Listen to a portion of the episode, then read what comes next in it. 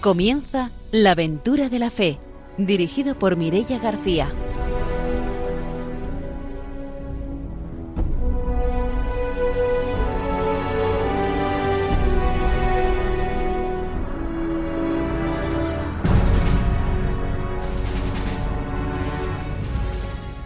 Muy buenas noches, bienvenidos a un nuevo programa de la Aventura de la Fe. Estamos en Radio María ya preparados para traeros una nueva aventura misionera. Saludamos a nuestros colaboradores. Está con nosotros esta noche Ramiro Faulí. Buenas noches. Muy buenas noches. Y hoy voy a dar también, me vais a permitir que vuelva a saludar a María Edel y a Jesús, porque ellos oyen todos los programas y después los comentan. Bueno, principalmente Jesús cuando me ve por la calle, hemos escuchado tal programa. Bueno, así que un saludo para ellos. ¿eh? Pues mandamos, como siempre, esos saludos de Ramiro. Esta noche no está con nosotros el padre Arturo, pero tenemos con nosotros a Antonio Rando, que es colaborador en la Delegación de Misiones. Buenas noches. Buenas noches a todos. Eh, saludar sobre todo a los enfermos, a los ancianos y a aquellos que no pueden moverse demasiado de casa pues mandamos también esos saludos y vamos a aprovechar para saludar a nuestro invitado de hoy, es el padre Andreu Susarte, que ha estado de experiencia misionera en el Vicariato de Requena en Perú. Buenas noches, bienvenido. Buenas noches, muchas gracias por la invitación. Es un placer poder compartir la alegría de la fe, la aventura de la fe, pues que ha sido para mí esa presencia eh, allí en el Vicariato Apostólico de Requena, en Perú, en medio de la selva. Pues será después de la formación y de las noticias misioneras cuando tengamos la oportunidad de conocer esa experiencia del Padre Andreu. Saludamos a nuestros técnicos, a Ramón y a Ángelo, y vamos a empezar ya con la sección de formación.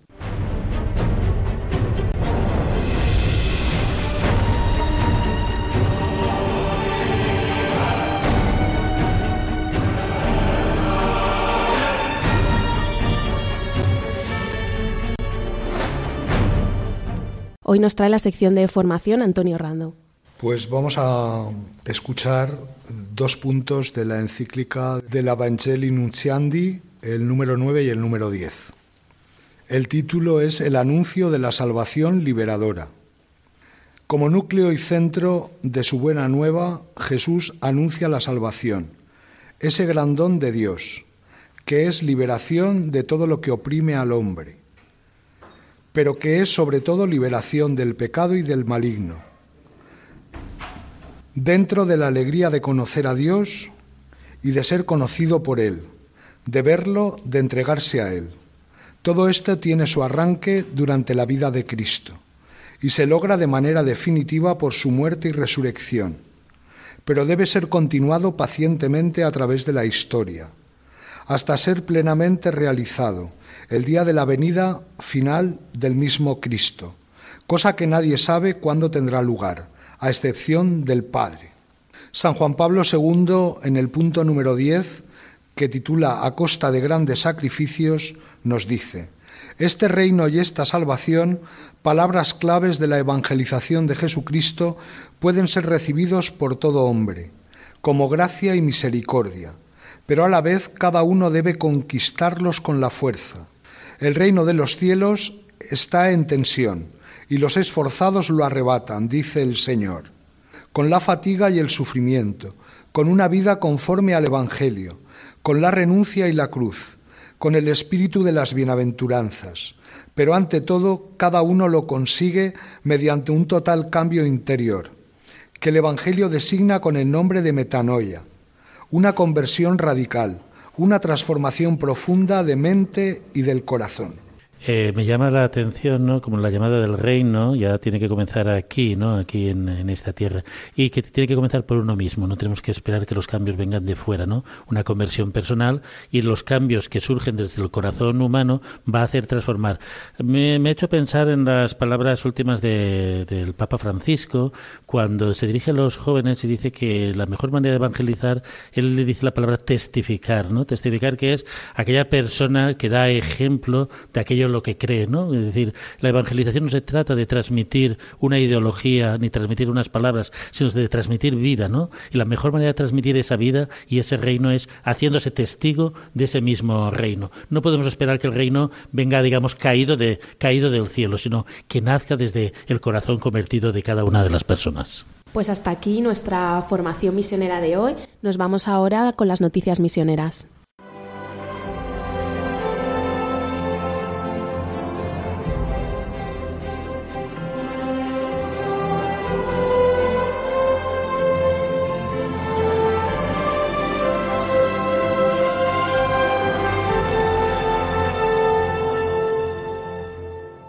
Ramiro Faulí nos va a contar las noticias misioneras. Bien, pues eh, quiero compartir con todos una noticia de Brasil, que son las declaraciones de Monseñor Bulguirades, que eh, las hace a raíz de la catástrofe ambiental que se desarrolló en Minas Gerais. Y dice que no hubo ningún incidente en Minas Gerais, sino que hubo un delito ambiental y un homicidio colectivo. Esta acusación que la hace Monseñor Joaquín Bulguirades, obispo auxiliar de Belo Horizonte y rector de la Universidad Pontificia de Minas Gerais.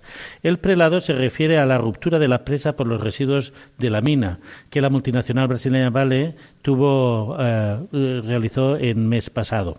La tragedia que causó 150 eh, muertos y 182 personas que siguen desaparecidas no ha sido, digamos, como un accidente, sino que ha sido causada por malas praxis. La minería en el país se ha vuelto éticamente insostenible, así lo ha denunciado Monseñor. Eh, obispo auxiliar de Minas Gerais. Y también denuncia que eh, este accidente podríamos catalogarlo como delito ambiental y que la Iglesia está llamada a denunciar todos estos delitos ambientales porque afectan a la dignidad de la persona. Pudiéramos decir que se pueden catalogar como homicidios colectivos porque matan la naturaleza, la persona, los animales y sobre todo también matan la fe, la esperanza, la dignidad y el amor de los supervivientes de aquellas poblaciones. Con estas denuncias quiero poner en, un poco en, tela de juicio cómo también la Iglesia debe, a raíz de lo que ha dicho el Papa, denunciar aquellas eh, cuestiones que tienen que ver con el medio ambiente, la casa común y cómo también por la excesiva explotación el hombre, las personas, las, comunidades siguen oprimidas por el exceso de consumismo y por eh, una mala praxis política que lleva a que las comunidades tengan que desaparecer por, um, por los fines lucrativos. Y la otra noticia es una noticia muy sencilla que viene de la Delegación de Misiones de Zaragoza y es una iniciativa que han tenido desde la delegación de abrir un día que lo llaman Camino de la Misión para orientar a todas aquellas personas que sientan la vocación misionera. A esta actividad se va a unir la, la hermana María Luz Giralt y la hermana Carmen Nacín. Ellas estarán todos los miércoles de 5 a 7 de la tarde en la Delegación de Misiones para aquellas personas que quieran tener, digamos, un poco de orientación sobre eh, eh, la vocación misionera o sienten llamados, eh, sienten llamado a la misión y ellas les ayudarán a, descubrir si verdaderamente su camino es la misión y si es la misión a través de qué instituto, de qué organización pueden desarrollar la vocación misionera. Pues desde aquí animamos a, las compañeras de la, de la Delegación de Misiones de Zaragoza por esta buena iniciativa que tienen, sobre todo principalmente con los jóvenes que muchos participan también en las actividades de las experiencias de verano. Pues ánimo y a seguir adelante. Y vamos a dar una noticia también para los más pequeños, y es que el 2 y el 3 de marzo se va a celebrar el campamento de infancia misionera en la diócesis de Valencia. Ya ha llegado toda la información a todas las parroquias, o sea que si hay algún niño o algún joven que quiere participar, puede preguntarle a su párroco y si no, pues eh, llamando a la delegación de misiones o enviando un correo electrónico os eh, darán toda la información. Ahora que ya nos hemos puesto al día con las noticias misioneras, nos vamos con la entrevista de hoy.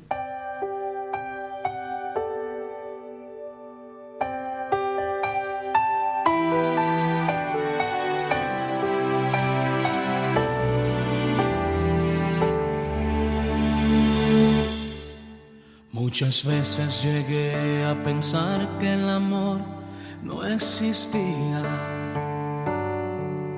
Los fracasos, rechazos y golpes que me daba la vida me dejaron muy malos sabores y ya no quiero saber más de amores que me calman las ansias de amar, pero luego se van. Quiero un amor real que me enseñe cuánto debo de amarme. Que camine conmigo, me escuche y que sepa cuidarme. Y ya no viviré más de mentiras. Es que Dios hoy me hace entender que una perla preciosa en sus manos yo soy para Él. A salvo estoy, soy de todas su mejor creación. Él me ama y fue con su sangre que mi precio pagó. Esta noche está con nosotros el padre Andreu Susarte, que ha estado de misiones en el Vicariato de Requena, en Perú. Buenas noches de nuevo. Buenas noches. Bueno, Andreu, pues para empezar nos gustaría que te presentaras un poco para que te conociéramos y que nos contaras cómo surge eh, esa vocación de ir hasta la misión y ir hasta la selva en Perú. Bueno, pues eh, yo soy de un pueblo que se llama Masamaguerey, de la Huerta Norte de Valencia, y con 11 años entré en el seminario menor. He estado como toda mi vida fuera de casa, en el seminario. Han sido como, pues, lo menos 12 años. Eh, y mm, después de fui ordenado sacerdote el, 18 de diciembre del 2010. Y bueno, eh, he estado como, como vicario parroquial en Tabernes Blanques y últimamente estuve cinco años de párroco de cuatro pueblos en la provincia de Alicante, diócesis de Valencia, Beniarrés, Lorcha, Gallanes y Alcocer de Planes, por la zona de Alcoy. Y bueno, pues eh, esta invitación a mi corazón llegó pues a través del señor cardenal, quien una bueno, él hacía tiempo que iba invitándonos a todo el clero valenciano pues a, a ser generosos y, y a, a, escuchar la voz del Señor que nos pide, pues como dice el Evangelio según San Marcos, en el capítulo 16, versículo, versículo 15, ir por todo el mundo y proclamar la buena nueva a toda la creación. Y entonces él, hubo, hubieron unas palabras que dijo en la última misa crismal del año pasado, fue el año pasado, que dijo, ¿por qué no respondéis? ¿no? Nos dijo a todos los sacerdotes, eh, yo te, iba a hacer una pregunta a raíz de esto porque yo he comentado la iniciativa de don Antonio y la gente no se lo cree. Yo tengo entendido, y eh, tú me lo confirmas, que envió carta a todos los sacerdotes invitándoles a que salieran a la misión, ¿no? Y después, en la homilía, lo que hizo es eh, un poco, no sé si decir la palabra correcta, reclamar que de todas las cartas, ¿no? Que había enviado esas invitaciones, había llamado a muchos y no le habían respondido. Más o menos, ¿eso es cierto? Sí, sí, así, así ha sucedido. Así ha sucedido. Creo que mm, también porque mm, hay mucho desconocimiento, muchas veces eh, la ignorancia, en el buen sentido, pues hace que seamos atrevidos para no ir. ¿no? para no ir y decir, pues es que los mosquitos, es que los bichos, es que, es, mm, que si el calor, que si, pues, mil excusas, ¿no? Mil excusas pero es cierto que fue tan directo al corazón, y lo de confesarlo, fue así. Si fuera sido de otra manera, lo diría de otra manera, pero fue así. De hecho, he de confesar, además, que no estuve presente en la misa crismal, ya lo confesé con mi confesor, y, pero la seguí por, por YouTube, y, porque la conciencia me remordía un poquito. Y entonces, mm, fíjense cómo el Señor se sirve hasta de esos, ¿no? hasta, de, hasta del Internet para llegar a nuestro corazón y, arrancar de nosotros pues lo que Él ha puesto en nuestro corazón, porque no es mérito mío, no es mérito de nadie, sino es mérito de Dios que hace brotar del corazón lo que ya nos ha dado, lo que Él mismo nos ha dado, su amor. Y bueno, ante, estas, eh, ante esa pregunta tan, tan directa, pues yo me vi conmocionado, ¿no? Se me vi tocado en el corazón y pues el proceso que seguí fue hablarlo con mi director espiritual y, vimos pues que sí, que pues esa invitación parecía que el Señor estaba llamando a la puerta y, bueno, respondí, pero ya insisto, no, no es mérito propio, yo para nada lo considero un mérito. ¿Tú no, tú no entraste en los planes esos que hay ahora en el seminario, que los seminaristas van de experiencia durante su proceso de formación. No, no, yo no, no tuve. Sí que empezaba a ver algo cuando yo estaba en el seminario mayor de Moncara. Sí que nos llegaba alguna información, pero no, no era nada. Era todo como un poco en, la nube, ¿no? En la nube. Si no te interesabas, tú no tampoco, tampoco surgía la cosa. Y ahora parece ser que, que es algo como que se ha vuelto más natural, gracias a Dios. Y yo digo que después de haber pasado por esta experiencia tan, tan enriquecedora, pues mm, todos deberían de pasar. ¿eh? Sería una experiencia que mm, te haría mirar, te hace mirar, o les haría mirar eh, el mundo en el que vivimos de otra manera. ¿Quieres decir que eh, la experiencia de la misión ha marcado también un cambio en, tu manera de entender el presbiterado, en tu manera de, entender el, servicio ¿no? a la Iglesia? Mm.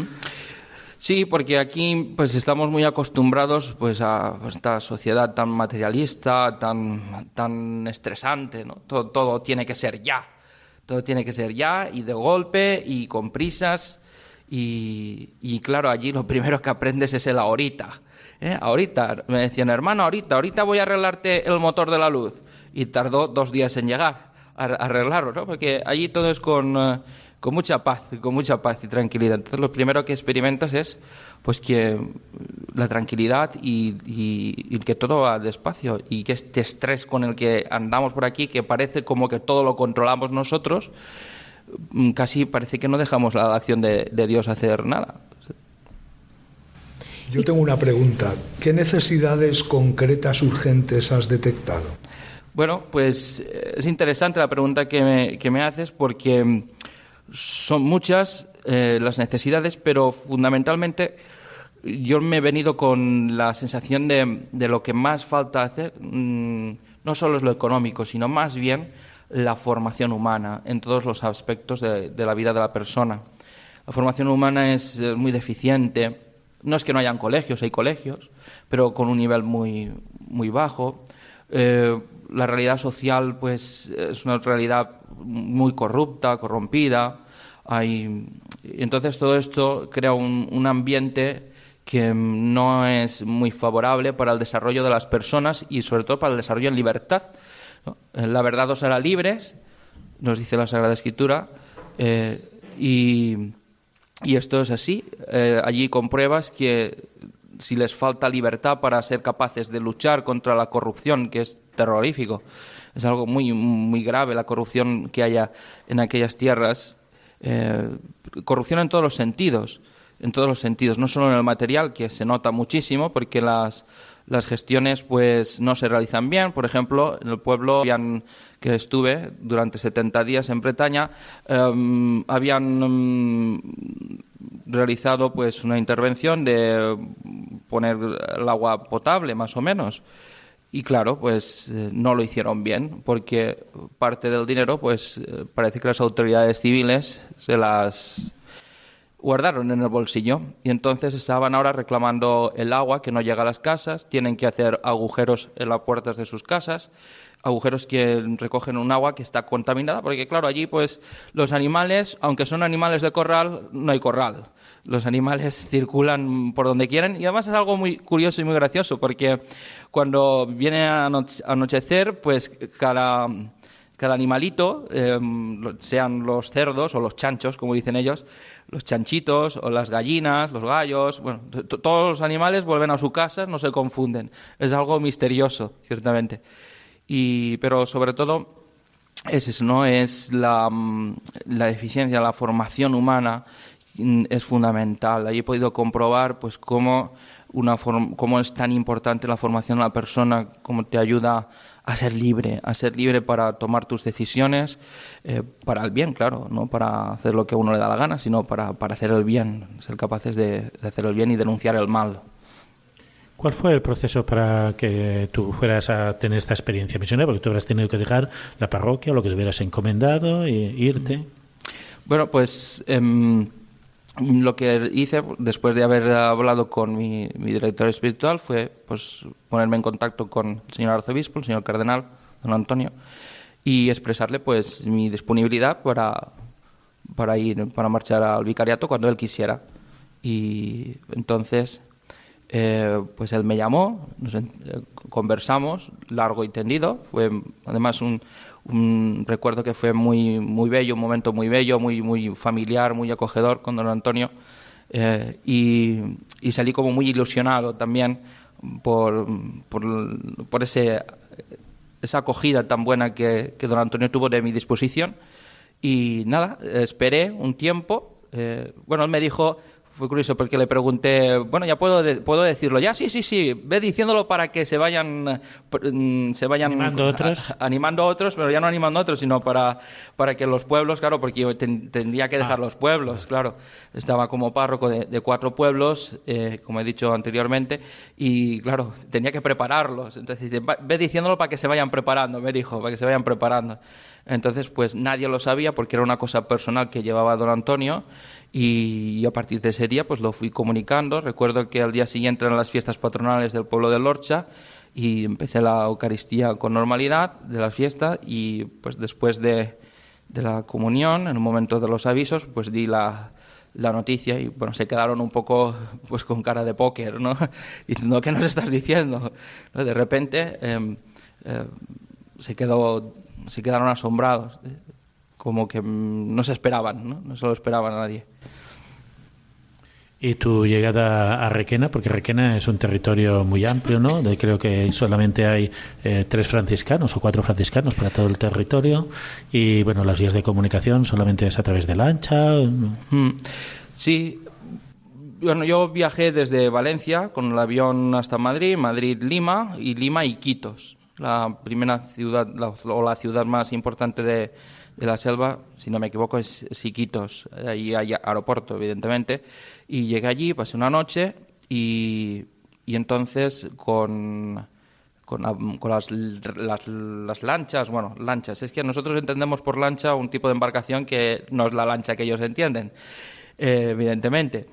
Pero los rápidos, ellos les llaman rápidos, son como unas planeadoras, eh, pues con esa embarcación surcando el río, Em, llegué al primer pueblo, a Genaro Herrera, donde pues, el, franciscano que allí lleva esa parroquia. He de aclarar que las parroquias, aunque son ocho parroquias las que hay en el vicariato, puede parecer poco, pero es que cada parroquia tiene, ah, abarca, pues, por ejemplo, 30 o 40 comunidades. 30 o 40 comunidades. Entonces, el medio de transporte es, básicamente, por allí por la selva, es la canoa, con su motor que se llama un peque, un peque-peque, y, y, cuando se puede, pues si hay algún rápido de estos, eh, que las distancias pues son bastante largas. En rápido, por ejemplo, de Genaro Herrera, que es donde llegué y pasé los primeros días, hasta llegar a Requena, donde pasé unos días con el señor obispo, don Juan Oliver, em, fui, tardé como, se tarda como tres horas, unas tres, tres o cuatro horas de rápido. O sea que las distancias son muy grandes.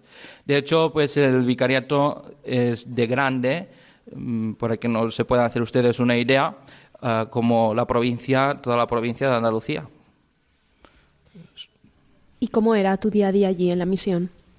Bueno, pues em, allí básicamente, em, como todo es muy despacio y uno no puede pretender llegar allí y cambiarlo todo, ¿no? es, es lo primero que, puede surgir en tu corazón. Llegar allí como si fuera Superman, aquí voy a cambiar, a realizar, pues yo qué sé qué.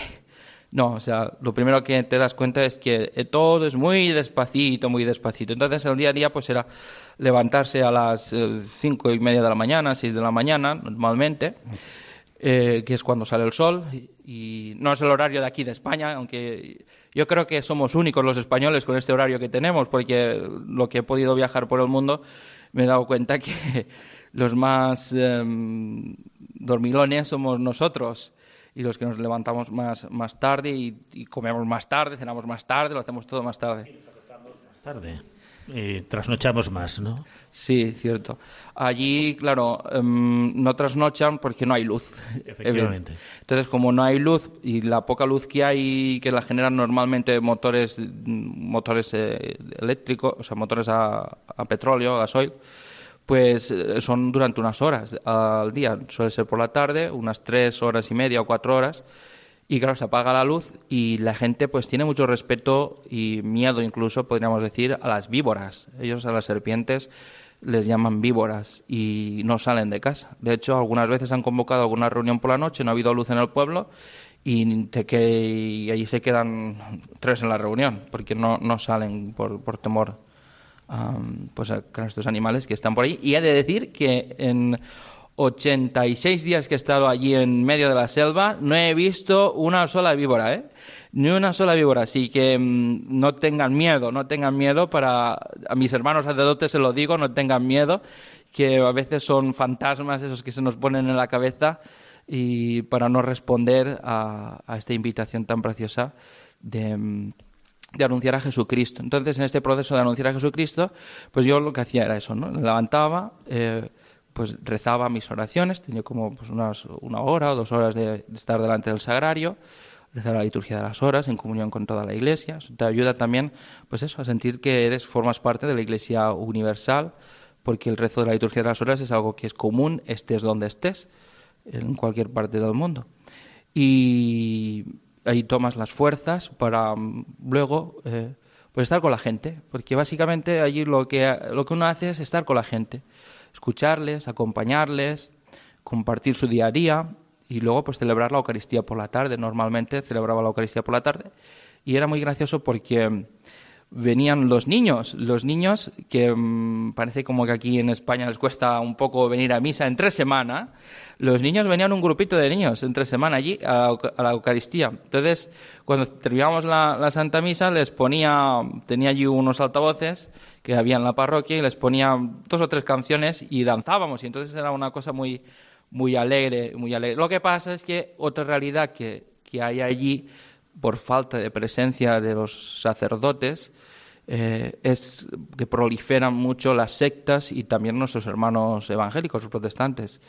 Y, por ejemplo, en el pueblo en el que estuve como párroco 70 días, allí en Bretaña, en el Puinagua, delante de la reserva más importante de flora y fauna del Perú, el Pacaya Samiria, esa es la localización exacta, Em, pues habían en el pueblo como cinco o seis capillas de los hermanos protestantes. Y lo que sucedió es que llegó el tiempo de Navidad y nuestros hermanos saben muy bien ganarse a la gente y especialmente a los niños. Y fue gracioso porque yo tenía niños hasta que, hasta que llegó la Navidad, ellos regalaron juguetes y los niños se fueron, imagínense dónde, pues donde habían juguetes. Y pues me quedé sin niños, me quedé sin niños.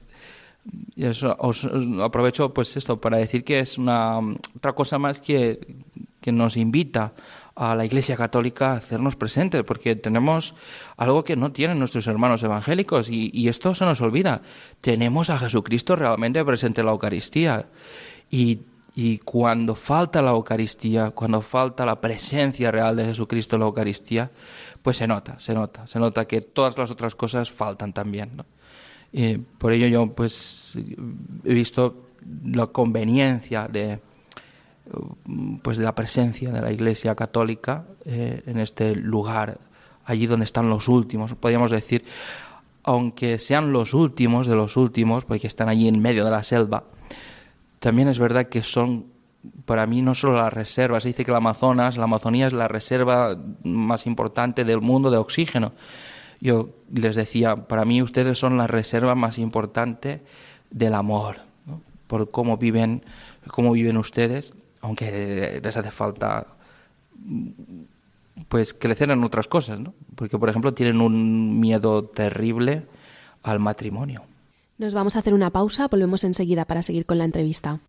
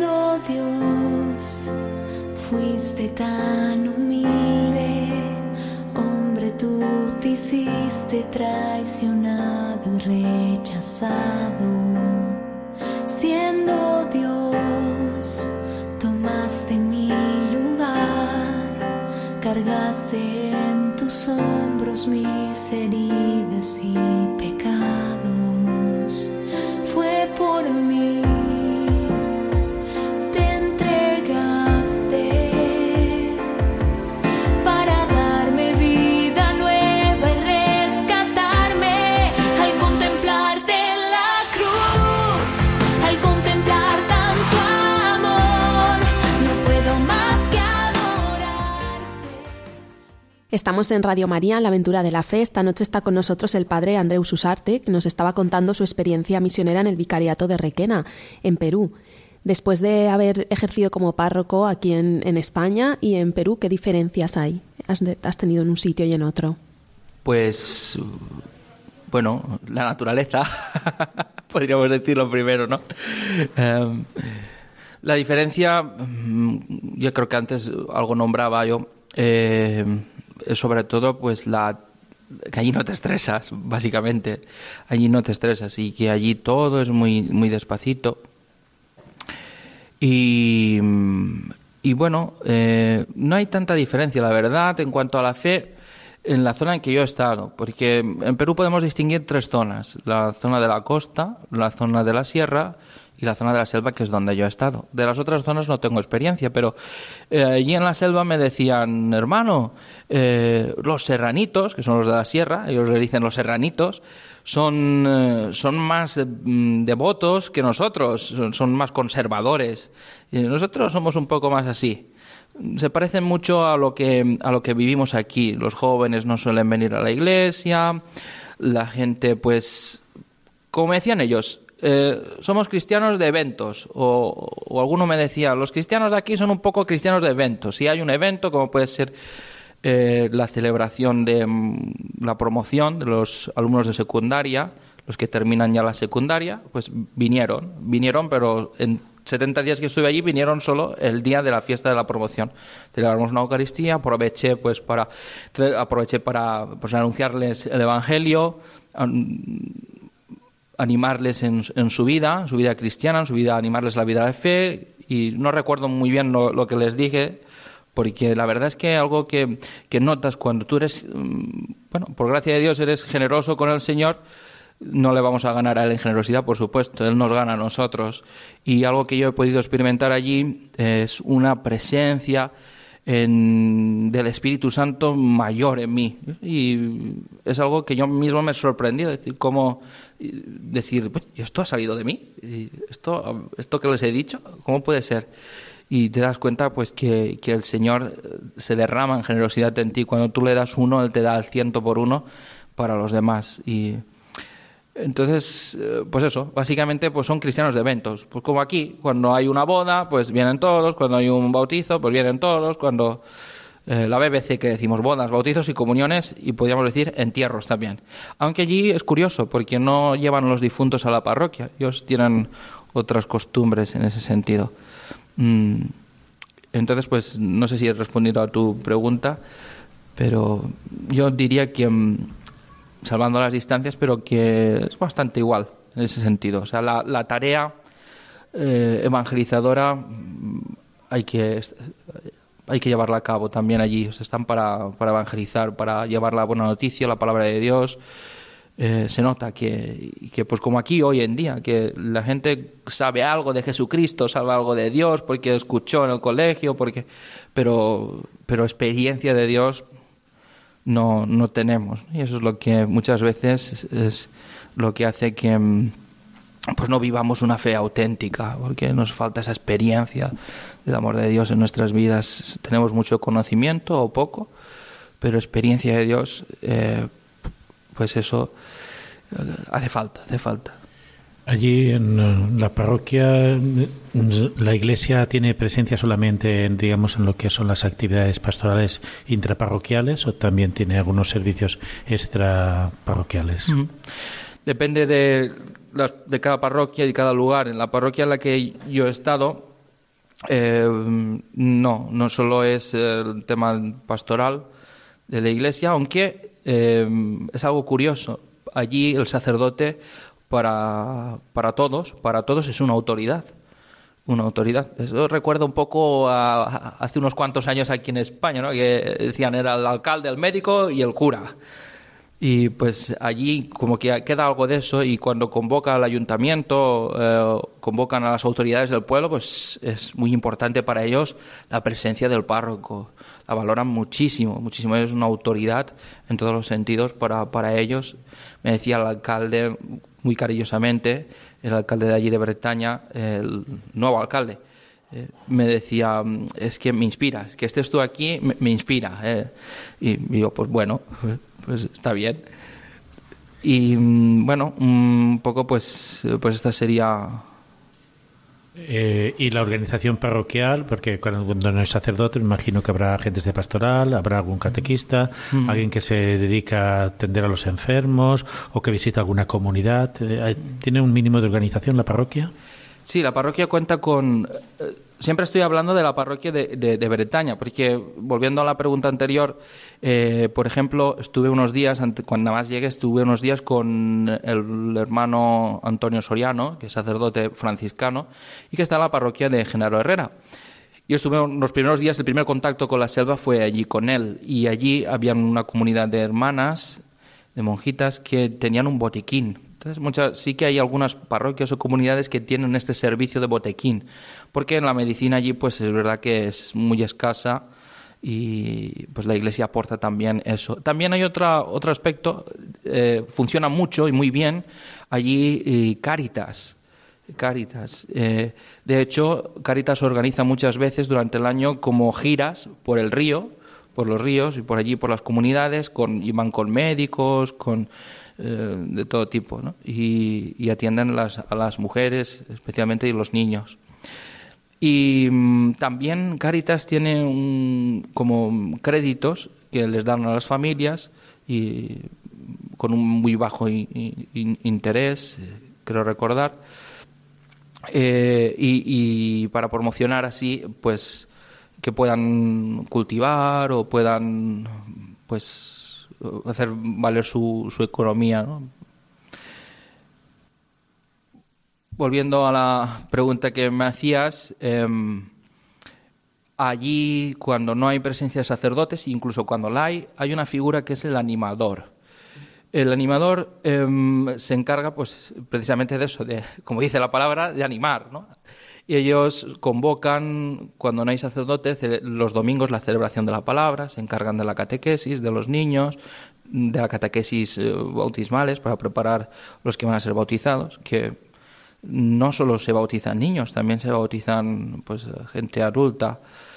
Y de hecho, pues puedo contarles que en la parroquia en la que estuve yo, y en Bretaña, eh, el día de la fiesta patronal, que era la Inmaculada Concepción de la Virgen María, que tuvimos que adelantarla eh, unos días antes de la fecha, porque allí se toma muy en serio eh, las elecciones o los referéndums y entonces tienen que descansar y como las fiestas pues son las viven mucho, en este pueblo es algo especial. Durante una semana eh, se preparan, preparan una bebida, dos bebidas típicas, el masato, la chicha, a base de yuca y de y de maíz y preparan algunos dulces y preparan muchas cosas para invitar a todo aquel que se acerque los días de fiesta. Bueno, llega el día de la fiesta patronal y celebré 31 bautizos. En la misma celebración, 18 primeras comuniones y pues estaban allí los mayordomos o la cofradía que diríamos nosotros, o sea, todo en la misma celebración y después además procesión. Lo que pasa es que el Señor tuvo compasión de mí y hizo caer el agua y entonces la procesión se acortó, se acortó, porque si no se hubiera tenido que danzar con, con, con, en procesión, pues imagínense, el pueblo era bastante largo, de una punta a otra pues pueden haber perfectamente tres kilómetros o cuatro, o sea que hubiéramos dado una buena vuelta y ya estaba algo cansado de confesar, porque parece que no, pero 31 bautizos, pues son 31 bautizos. Gracias a Dios, pues la, ya tuve una pequeña experiencia de cómo celebrar los bautizos así en masa cuando estuve con el padre Antonio, que fue muy, muy divertido también compartir con él, eh, porque es un hombre entregado a Dios y, entregado a, a, las almas, a las almas, y muy gracioso, muy gracioso, muy gracioso. ¿Y hay planes de volver a la misión? Bueno, pues eh, de momento estoy en las manos de y en la voluntad del señor cardenal y bueno, lo que lo que Dios decida y a, a través del cardenal, pues ahí es como se va a dar. En este tiempo que tú has estado allí, pues normalmente, bueno, habrá sus momentos, digamos, de yo haría esto y otros momentos de que uno dice, ¿para qué estoy aquí, no?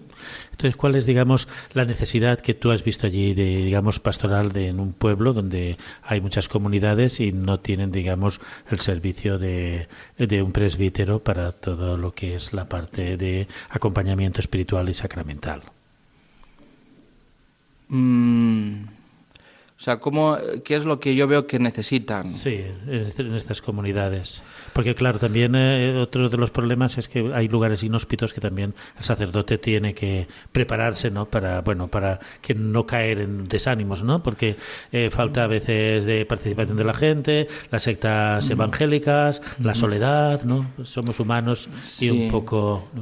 Puede decir que en ese sentido em, el Señor me ha, me ha ayudado muchísimo. la gracia de Dios me ha acompañado tremendamente también en ese aspecto. Pero sí que es verdad, sí que es verdad que, he estado solo, como sacerdote he estado solo, no he estado solo en la casa donde vivía porque había un matrimonio, bueno, matrimonio, no estaban casados, mm, pero para que nosotros pues eh, lo comprendamos así, eh, esta pareja que tenían un niño y una niña, pues cuidaban de la casa parroquial y cuando llegué yo pues cuidaron de mí.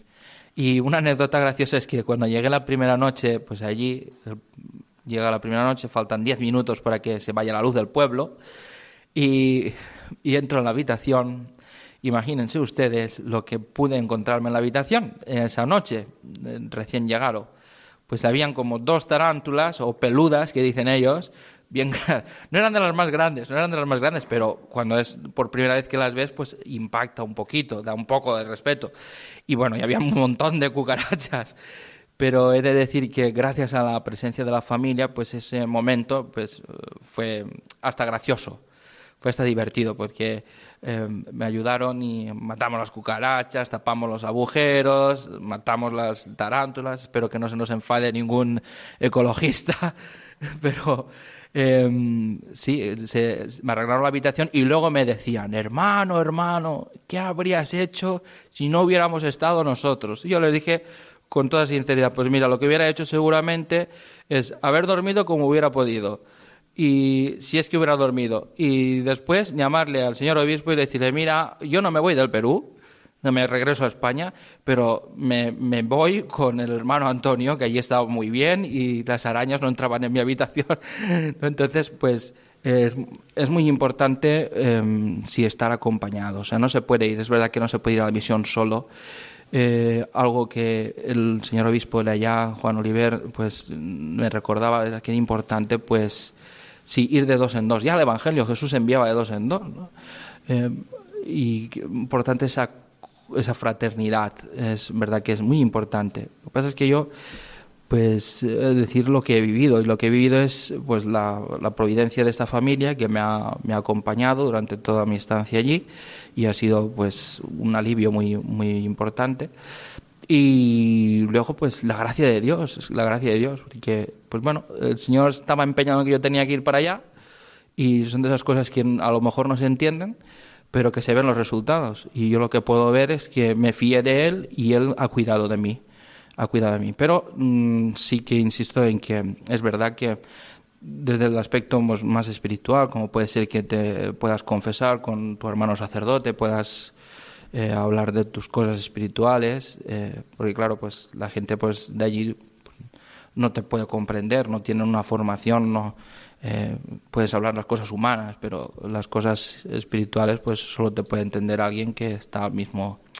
digamos, al mismo nivel. Entonces sí que es necesario pues ir de dos en dos. Yo creo que sí.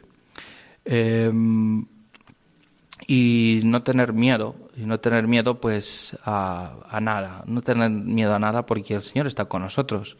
Y es lo que he podido experimentar, es esto, que Dios está, está con nosotros, no nos abandona y además nos capacita para aquello que nos pide, siempre nos capacita. Y después de esos dos meses o un poquito más de dos meses de experiencia allí, eh, de todos los momentos que has vivido, ¿alguno especial que se te haya quedado ahí guardado en el corazón? Mm.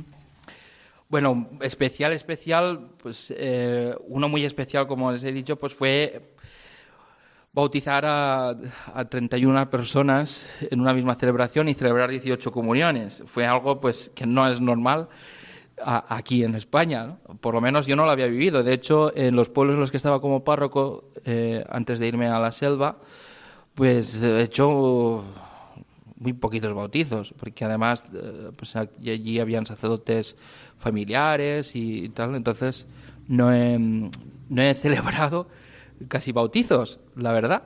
Y de repente, pues allí he celebrado 31 bautizos de golpe y fue un momento pues de mucha alegría, de mucha alegría porque pues hacer hijos de Dios, o sea, que esas personas puedan nacer a la vida de Dios por el medio del bautismo, a través de ti que vienes de lejos, pues es una cosa muy grande. Y mm, unas anécdotas que podría contar, pues una muy bonita, una muy bonita, porque a veces es verdad que piensas, dices, bueno, yo después de estar aquí, ¿qué les habré enseñado yo a ellos? ¿Qué podía aportarles? A veces tienes la tentación de pensar que, bueno, que a lo mejor no has hecho nada.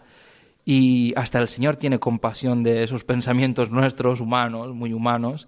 Y mm, hubo un cursillo en los últimos días de estar allí en la selva, tuvimos un cursillo en Requena con el señor obispo y con el hermano Antonio eh, de animadores.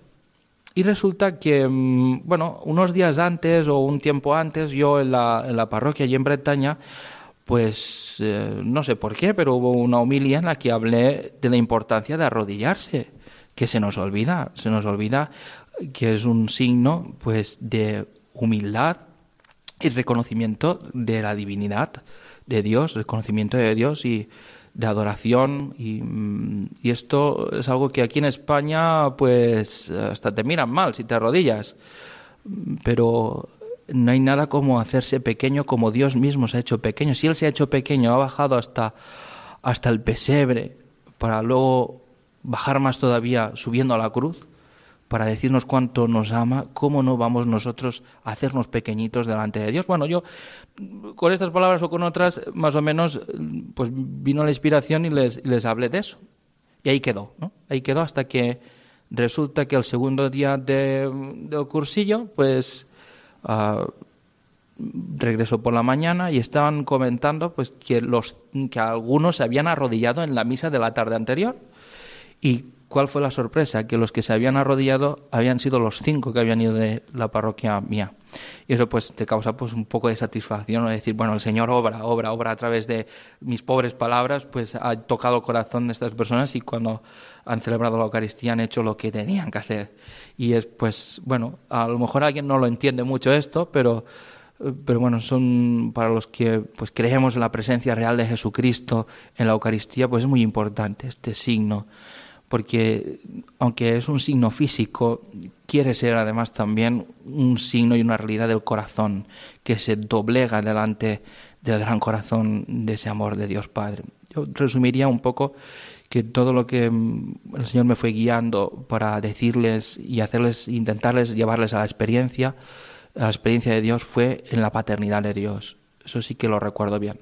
Recuerdo bien que todas mis homilías, predicaciones, todo lo que pude compartir con ellos, la, preparación de, para el bautismo, pues todo fue un poco en esa línea.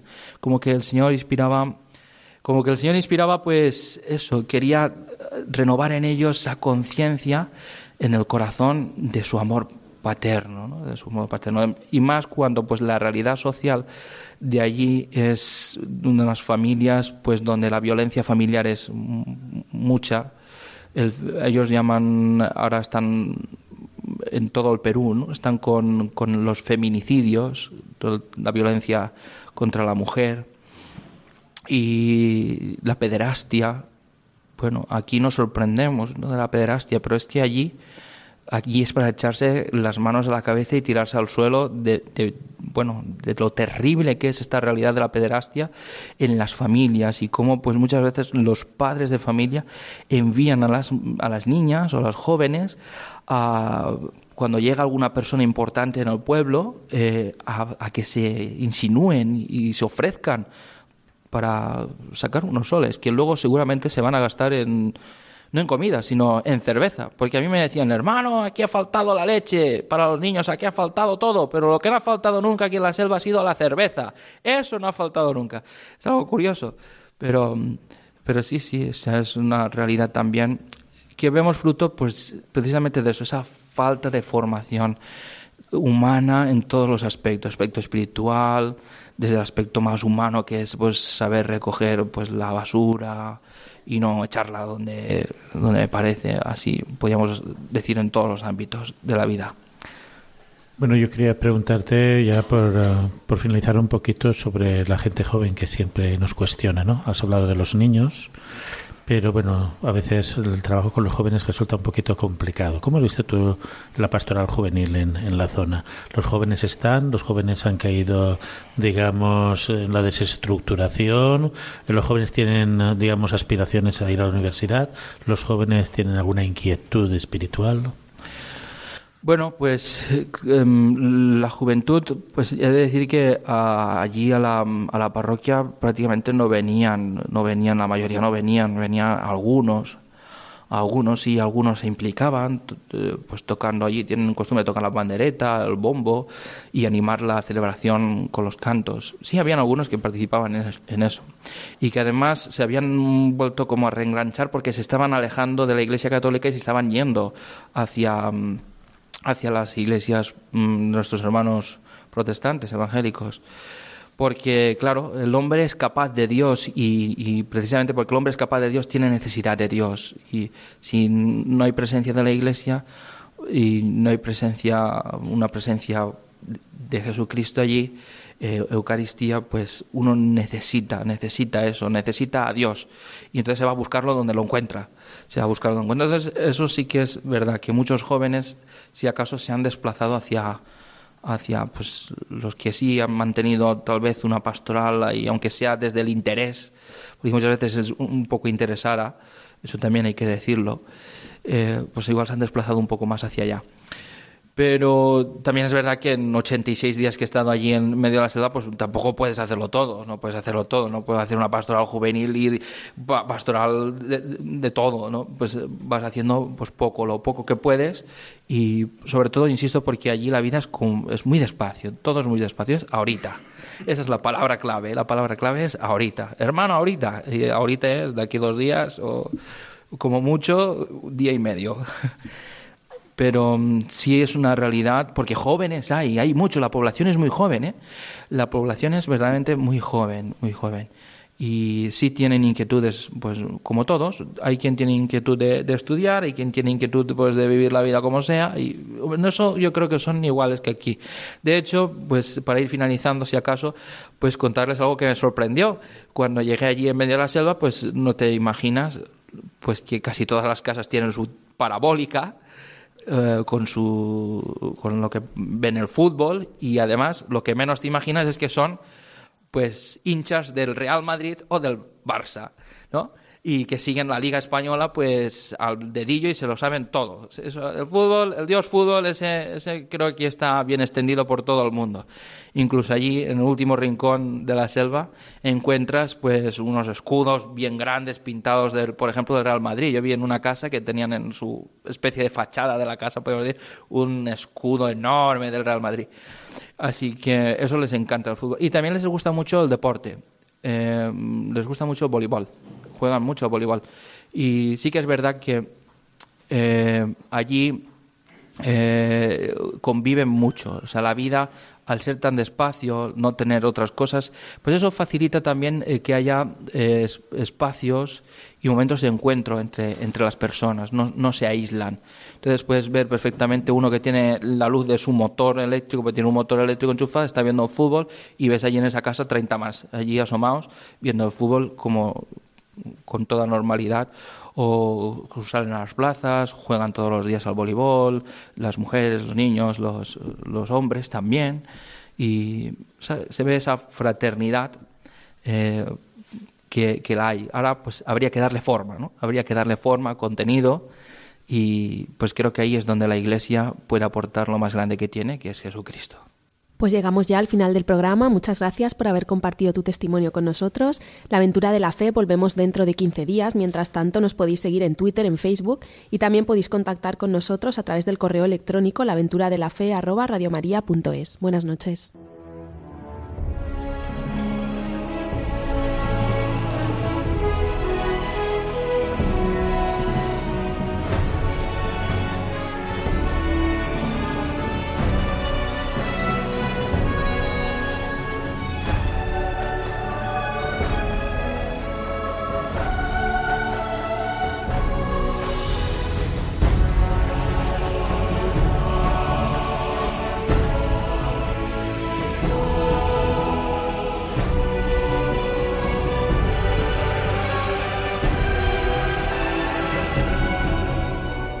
Han escuchado en Radio María La aventura de la fe, dirigido por Mirella García.